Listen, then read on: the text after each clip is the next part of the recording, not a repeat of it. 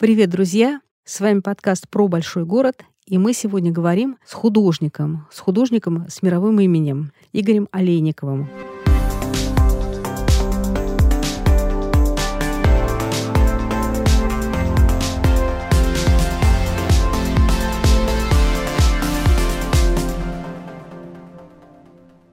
В Москве живет самый настоящий сказочник. Наш российский Оля Лукоя. Это художник Игорь Юльевич Олейников. Начинал он с того, что принимал участие в создании множества любимых всеми мультиков. Работал и над «Тайной третьей планеты», и над фильмами «Жил-был пес», и «Путешествие муравья», над многими другими. Но гораздо больше Игорь Юльевич известен как иллюстратор детских книг. Год назад, когда я беседовал для этого подкаста с Мариной Александровной Веденяпиной, она директор Российской государственной детской библиотеки, она сказала, что успех любой книги, особенно детской, больше, чем наполовину зависит от работы художника. И именно за этот волшебный мир, который и создает художник Игорь Олейников, он получил международную премию ЮНЕСКо премию Андерсона. Это очень почетная награда.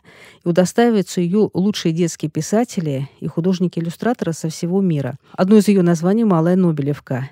Из наших российских иллюстраторов ее получала один раз только художница Татьяна Маврина, а писатели, увы, и вообще ни разу не получали. Здравствуйте, Игорь Юрьевич. Здравствуйте. А скажите, пожалуйста, как вы стали художником? Потому что известно, что поступали-то вы э, в Институт химического машиностроения. Нет, сначала поступал в полиграфический. Так, и когда и туда не поступил, уже пошел в Институт химического машиностроения. А как могло такое случиться, что вы туда не поступили? Так, оттуда редко... Оттуда с первого раза никто не поступал в те времена. 70 Там, там по шесть раз давали экзамены. Ага. Там, ну, это, это очень редкий случай был, чтобы попасть. И то я получил не все четыре двойки, а две двойки, две тройки. Это уже хорошо. Ну, им должно сейчас быть стыдно, что они художнику с мировым именем поставили двойки. Да нет, ну что вы, нет, все было заслужено, вполне заслужено. Ага, ну хорошо, так тогда возвращаемся к вопросу, как вы стали художником из Института химического машиностроения, выйдя? Нет, я рисовал и до, и до института, и в институте я рисовал.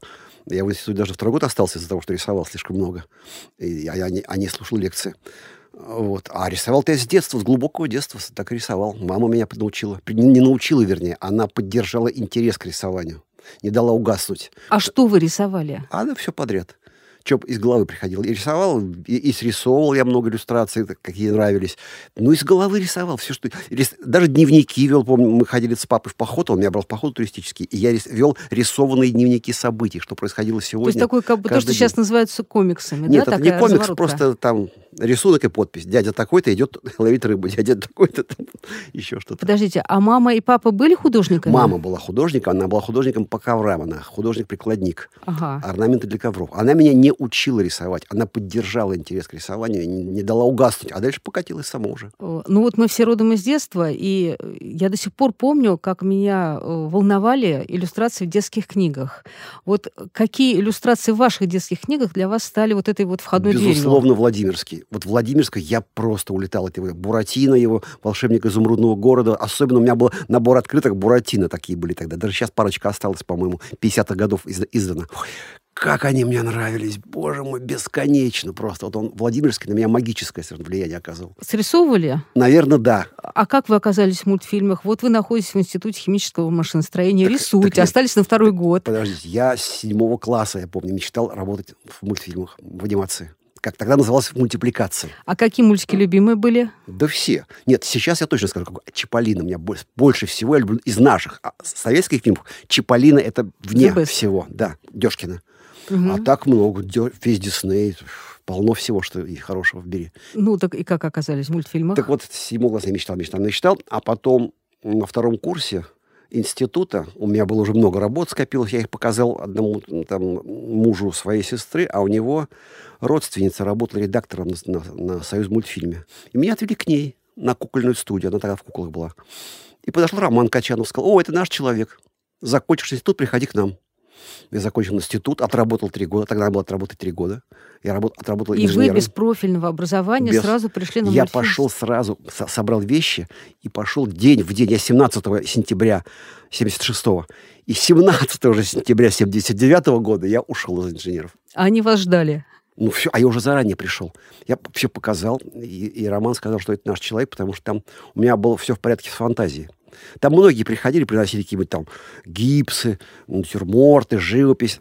А я принес какие-то фантазийные очень рисунки, очень фантазийные. И он сказал, вот наш человек.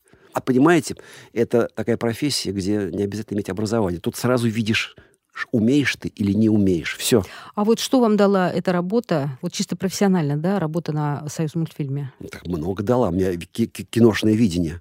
Как бы, Именно так, поэтому ракурсы. ваши иллюстрации такие динамичные, Наверное, да, да потому что в, в, в анимации, же, анимация же кино это движение в первую очередь. Это движение, игра актерская. И я как бы все это знаю, что такое актерская игра, что такое движение. Я внутри себя как бы проживаю за персонаж вот каждую сценочку, которую рисую, я как бы ставлю себя на место персонажа и как бы я вот себя вел в данный момент. А как же тогда вы э, из такого динамичного, веселого дела перешли к книжной иллюстрации, которая, ну, во-первых, это не командная работа, во-вторых, это более что-то статичное и не такое юморное, как мультики? Вот, во-первых, этого достаточно, не командная работа. Понимаете, наступили такие времена, когда стали командовать всем продюсеры. Очень много. Не, не совсем всем, уж прямо совсем всем, но многим. Угу. Вот. И начали говорить, что это слишком дорого, этот персонаж мне не нравится, этот нравится, а этот не нравится, придумай по-другому, как нарисовать. И вот, ну, в общем, стало очень много начальников, то, что называется. И мне это все перестало нравиться. Плюс ударил кризис 2008 год. У нас закрылся большой-большой фильм, на котором мы начали делать подготовительный, и не успели его доделать, как он фильм закрыли. Все. А я уже к этому времени работал давно в иллюстрации. Я днем работал в анимации, а вечером я иллюстрировал книги. Параллельно у меня было две работы. Вот. И у меня было куда отступать. У меня бэкграунд был хороший. Я бросил анимацию и сказал, все, ребят, до свидания, я пошел. Но они, наверное, плакали? Нет, никто не плакал, студия развалилась-то. А вы рисуете именно для детских книг? Сейчас уже нет.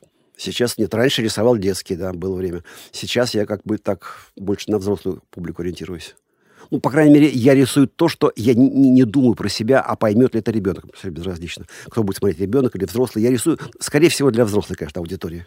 Так все-таки ваш возраст, к которому вы обращаетесь, это какой? Ну, это за 10 точно, 12, 13, вот так вот, наверное. А что вы маленьких детей так не любите? Я не, не люблю, просто мне не очень интересно. Ну, там, я не знаю, как с ними разговаривать наравне. Но если... Нет, с другой стороны, например, моя книжка «Баллада о маленьком буксире», Иосифа Бродского. Мне рассказали про двухлетнего мальчика, который из рук не упускал. Так что я не знаю на всех. Я, я не рисую для кого-то, я рисую для себя в первую очередь. Вот как мне нравится, так я рисую. Игорь Юрьевич, вы член э, жюри конкурса нашего, который называется «Про мой район» в номинации «Рисунок». Э, я знаю, что художники очень серьезно относятся к детским работам. Они в них видят нечто большее, чем видят там родители и взрослые. Почему для вас это важно? Чем вам интересен Мне детский? интересен детский рисунок тем, что ребенок еще, чем он младше, причем, тем лучше. У него еще нет таких зацементированного представления о мире. Еще мозги очень свободные, вольные. Для него нет условности в рисовании. Он рисует просто совершенно вот на вылет, что называется. Так взрослому в жизни никогда не нарисовать. У взрослого всегда есть... Чем старше дети, тем больше ограничений в рисунке. Это видно. Я был в конкурсах там от 5 до 15 лет. Угу. И вот 5 лет самое интересное рисовать. 15 уже неинтересно. До какого возраста человек абсолютно свободен? Ну, я не знаю. Каждый по-своему. Ну, наверное, до школы в школе уже, начинает, уже начинаются условности. А когда вам предложили войти в жюри конкурса, вы думали? Раздумывали, входить, не входить? Нет. А почему для вас это было интересно? Ну, просто интересно посмотреть, как, как дети видят, как они рисуют. Просто лишний раз посмотреть на детский. Я, я был в одном детском конкурсе, Toyota устраивал, но сейчас он, по-моему, закрылся. Вот, там было очень интересно. Младших смотреть. А вот вы отказались от того, чтобы вас так пышно представили на нашем сайте конкурса. Почему? Это не важно для ну, вас? Я не люблю этих всех регалий. А я почему? Не люблю, Все не любят знаю. регалии. Ну, нет. У меня есть одна регалия, самая главная в, Это? в мире художников. В мире иллюстраторов у меня одна регалия главная. Медаль Андерсона. Больше ничего не надо. Ваши иллюстрации очень поэтичны и при этом они смешные. Ну, правда, они невероятно смешные. Как э, вы шли к своему стилю? Как вы понимали, что вот это ваше, а это не ваше? Ну, не знаю, я как бы рисую, как мне... Ну, я, это, это опять-таки э, опыт анимации. Там надо постоянно что-то придумывать, постоянно думать, думать, как двигается, что говорит, какая мимика. Там всегда все придумываешь.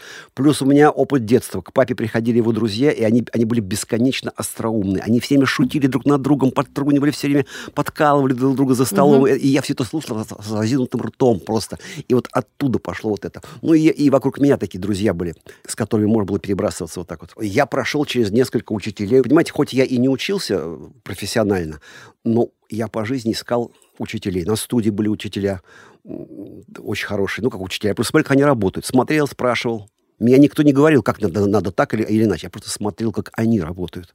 Угу. Был самый главный мой учитель, был вот Кирилл Челушкин. Вот он, вот он меня научил многому, действительно. Многому научил, я ему очень бесконечно благодарен. Профессия. Да. Профессии в, в ремесле в или в искусстве? Нет, в искусстве вряд ли. В профессии. Угу. Ну, в, в композиции, в цвете, в тонах, вот непосредственно в рисовании. Ваши иллюстрации сложные, они подробные. При этом мы, когда да, включаем телевизор, видим какой-то ролик, да, мы видим, что везде идет э, очень сильное упрощение. Да? Даже те же мультфильмы для детей, там какие-то персонажи квадратные, круглые, непонятные. А у вас, наоборот, та вселенная, которую вы создаете, она вот тьма деталей, она очень-очень подробная. Вот как вы считаете, вот эта примитивизация картинок, она полезна ребенку, потому что он начинает как-то проще все понимать? Или, наоборот, его надо погружать вот в этот сложный мир? Вы понимаете, для ребенка нет такого понятия, мне кажется, полезно, не полезно. Должны быть разные и простые, и сложные. Вы, должен быть самое главное, должен быть выбор огромный выбор, что и простые, и сложные. Я, я, я, я-то как раз каждый раз удивляюсь, когда мне говорят, что у вас столько много деталей. Я-то стараюсь рисовать как можно проще. Я с возрастом постепенно прихожу к простоте, к простоте, к простоте. Чем проще, тем лучше. Когда мы работали на фильме «Жил-был пес», там один мультипликатор без конца делал сцену, рисовал, и все время было лишних, много лишних движений, много, ну, суета какая-то на экране шла. И тогда наш режиссер Эдуард Назаров сказал гениальную фразу, я до сих пор помню, ты мне сделай статику, неподвижно, но очень выразительно. И вот, вот это мне запало очень в душу. Пусть будет мало очень нарисовано, но очень выразительно. А вот жил-был пес. Там же вот этот вот был э, волк, похожий на Джигарханяна. Да, да, да. Да, да. Сейчас это специ... спою, да. Его специально так рисовали? Нет, нет, не специально. Это Эдик рисовал, ну, в смысле, режиссер наш Эдуард. Но это так получилось, не знаю. Нет, нет, нет. А вы, когда рисуете, вы какие-то образы знакомых своих держите есть в голове? У меня есть пара, да. пара есть женщин, да, которые я рисую, мои музы. И очень часто рисуешь по неволе сам себя. Невольно рисуешь сам себя. Пропорции лица, нос, там, все, у всех большие носы у меня, как, как водится у персонажа. А почему вы работаете все-таки только с гуашью? Ну, я ее люблю просто. Она, она живая. Она намертво не засыхает. Ее всегда можно смыть, можно процарапать, можно брызнуть, можно промокнуть. Она, она не засыхает намертво, как акрил, масло там. С акварель другой. Акварель, она очень, это очень сложная работа. Очень сложная. Это не, не для меня. Гуашь, краска ленивых. Можно всегда ошибиться и исправить ошибку. Когда подсохнет? Да, конечно. А есть книги ваши и не ваши? От есть, чего... конечно где проходит черта разделения? «Война и мир» точно не моя. Понимаете, вот мне нужно, чтобы было то, что называется движухой, тоже, что, что называется какая-то тайна, нерв какой-то, вот тайна какая-то в книге, чтобы было движение, чтобы она цепляла. цепляла. Вы как-то вот обидели Льва Николаевича сейчас, мне кажется. Ну, ну, ну, не знаю, такие вещи мне не интересны, честно говоря. Есть несколько книг, за которые я в жизни никогда не возьмусь. Мы предлагали «Мастера Маргариту», я никогда не буду а рисовать. А там такая фантазийная обстановка? Вот именно. Там все сказано, там язык, понимаете? Там, там совершенно волшебный, потрясающий язык. Язык не проиллюстрируешь. Поэтому, на мой взгляд, ни одного фильма удачного нет по «Мастеру Маргарите», потому что язык ты не проиллюстрируешь проиллюстрируешь, не, не, не оживишь. Это язык. А что бы хотели отлюстрировать? Вот к чему бы руки тянулись? Все, что я когда-то хотел, я проиллюстрировал. Пиноккио хотел, сейчас я его иллюстрирую. Просто мои издатели, я работаю с, с двумя-тремя издателями, они уже знают, что мне интересно и предлагают. А из взрослых книг что было бы интересно? Была когда-то Библия, только я сделал часть Библии, кусок. Да? Да, да, Ветхого Завета сделал кусочек. Нет, вы знаете, мне интересно взять сказку. Мне интересно взять очень известный текст, очень, как наизусть, с детства сказку «Теремок». Посадил дед репку. Да, репку, да, да, и как-нибудь так ее по-своему повернуть, основываясь на тексте логически делая выводы из этого текста, а почему так, а почему не так. Например, вот в «Пиноккио» я вдруг задумался, а смотрите-ка, ведь люди не удивляются, когда видят деревянного мальчика. Значит, в этом городе есть и другие искусственно сделанные мальчики. Из Слушайте. тряпок, из железа. Наверное, не, не единственный «Пиноккио». А никто же не удивляется. Бежит деревянный мальчик, да. Нормальное явление. Вы знаете, мне кажется, все мы немножко окружены искусственными людьми сейчас. Тем не менее, ну да, я понимаю, но, но не физически искусственными. Вот. Так что вот такие выводы делать интересно. Я вот сделал «Гуся лебедя», вот должна выйти. Русская Надеюсь, сказка. в этом году. Да. Угу. Но я там ее так расширил, все разжевал подробно, как да что происходило. Что вы в «Гусях лебедях» э, нашли, открыли для себя? Путешествие девочки, вот это вот, которая... В сказке такое впечатление, что мальчик там у нее живет за углом буквально. Она прям пошла, тут же я, мечка, тут же яблоня, тут же река, тут же раз, раз, туда, сбегала туда-обратно, даже не закусывая, от, угу. отказавшись от всей еды, даже не, прог, не успела проголодаться. А я нет, я разжевал это очень сильно. У меня огромное путешествие такой, квест получился за, за братом. А, ну, раз вы так э, тщательно раскладываете сказки изнутри, тогда скажите, какие сказки вам ближе, любопытнее? Э, Народные, русские, самые неме... известные, русские, самые немецкие. русские. Наверное, русские, потому что их знают все здесь. Это колобок, этот самый, ну, Какая репка. тайна в колобке, скажите? В колобке я вам скажу, почему. Почему все звери плотоядные, травоядные, хотели съесть грязный кусок хлеба, который катился по земле и намотал на себя столько грязи всякой, и все его хотели сожрать. Почему? Почему лиса, которая плотоядна, она, она хищник? Вот, вот это мне интересно. Простите, а тогда задам вопрос про курочку рябу. Вас не обескураживает это, это, финал этой сказки? Это сложнейшая сказка. Она очень сокращена. Она очень сокращена. На самом деле, это очень сложная сказка. Потому что курица не может сносить золотое яйцо. Это мир сдвинулся. Курица не может снести золотое яйцо. Она очень сокращена, очень опримитивизирована. Вы там имеете все, в виду Афанасьевский источник? Ну, я сейчас не помню, но я просто знаю, что там по-другому. Там мир сошел с ума. Там сложно, там все рехнулись, когда нас снесло золотое яйцо. Мир сошел с ума. И только мышка поставила все на место, когда его разбила. Ой, вы перевернули мой Нет, нет, мир. это надо почитать. Да, это, это, это очень сложная сказка. Ну, вообще сказки, они ведь не для Они все сложные, детей, но они, они сведены на, на детский уровень, упрощены. Потому что в репке, например, там ни собака, ни кошка прибегает, там какая-то нога или нога, не знаю, первая нога прибежала, вторая нога прибежала. А как рождаются ваши герои? Вот как вы понимаете, вот вы сидите, рисуете, создаете героя, и как вы понимаете, что вот эта вот растрепанная девчонка, это вот, вот Герда должна быть именно такой, а заяц из э, сказок э, о братце кролики, вот должен быть именно вот этот хитрован. Вот в какой момент вы понимаете, что вот, я попал, этот герой такой? А надо, я, я логически прихожу, это начинаю думать, потому что, например, «Братец кролик» — это сказки, рассказаны дядюшкой Риму, а дядюшка Римус, ну, как бы он афроамериканец, скажем так, да. Поэтому и кролик у меня коричневый, темный, и с такими глазами. Ну, конечно, он тоже афро. А Афро-кролик. Ну, а других героев, как, вот вы их рисуете, рисуете, вот, вот пока он ну, вылупился, Герду, например, какой я, путь Потому проходит? что я отталкиваюсь от того, что как бы принято, от неких стереотипов иллюстрации, которых я терпеть не могу, стереотипы. Я, я ненавижу стереотипы. А можно я тогда сейчас спрошу, смотрите ли вы заранее, когда приступаете к рождению своего героя, что сделано до вас? Мультипликаторами, художниками, режиссерами? Нет. Очень редко. Очень-очень-очень редко. Как правило, нет. Ну, стереотипы я в голове держу. Я уже много всего видел. Я уже знаю, каких, что такое стереотипический персонаж, и стараюсь его избегать всеми силами. Не рисовать... Например, я Герду себе задался не рисовать ее хорошенькой, такой мимимишной Немецкой девочкой. девочкой да, нет, она у меня такая, такая скандинавская девочка, потому что, ну, скандинавские дети, они особенные. А каких героев вы любите? Кого вы любите рисовать? Ох, я не знаю, у меня нет любимых. Если раньше когда-то я любил только животных рисовать, их да, ан- вот... антропоморфных. И рыб рыб, рыб, рыб. Ну, рыба, она законченная, сам по себе законченная форма. Она, она идеальная совершенно, законченная форма. Так же, как перо птичье. Тоже часть целого, но, тем не менее, законченная. Вот. А-а-а. У меня нет сейчас любви. И, и, и люди, и, и звери, пожалуйста, ради бога. Мальчики или девочки? Ой, вы мальчики, ой, нет, девочки нет, лучше мальчиков. Лучше, лучше мальчики, ну девочки. Потому что мальчики хулиганы? Ну, мальчикам для меня, я, понимаете, я, я, мне легче понимать мальчика, состояние, состояние mm. мальчишки. Вот я сейчас рисую Пиноккио, и вот это вот состояние мальчишки, там, когда он прыгает, резвит, еще бежит, что-то делает, мне это понятно. С Мальвиной было бы хуже, наверное. Девочки загадочнее. Вы, я знаю, что много работали с европейскими, с американскими издателями. Сейчас работаете для нашего. А в чем разница подходов здесь и там? Вот? Здесь меньше контроля. Ну, правда, у меня контроля, сколько я не работал со всеми издателями, никто меня особо никогда не поправлял, кроме одного раза с американцами. Вот. А так у меня была воля вольная, что называется. Тогда почему вы поменяли рынок и сейчас рисуете только для наших ребят? Нет, я для Китая еще рисую. А китайские э, заказчики, они просят, чтобы эти ваши э, фигуры, э, герои были немножко китайцами? Нет, не просят совсем, нет. Один раз у меня была Э, по-моему, мне Тайвань заказал книжку, сейчас точно не помню, «Волшебная кисть». Так они, оставляя китайские имена, попросили всех сделать европейцами. Ну, причем мальчика звали Малян, но он был европейский мальчик.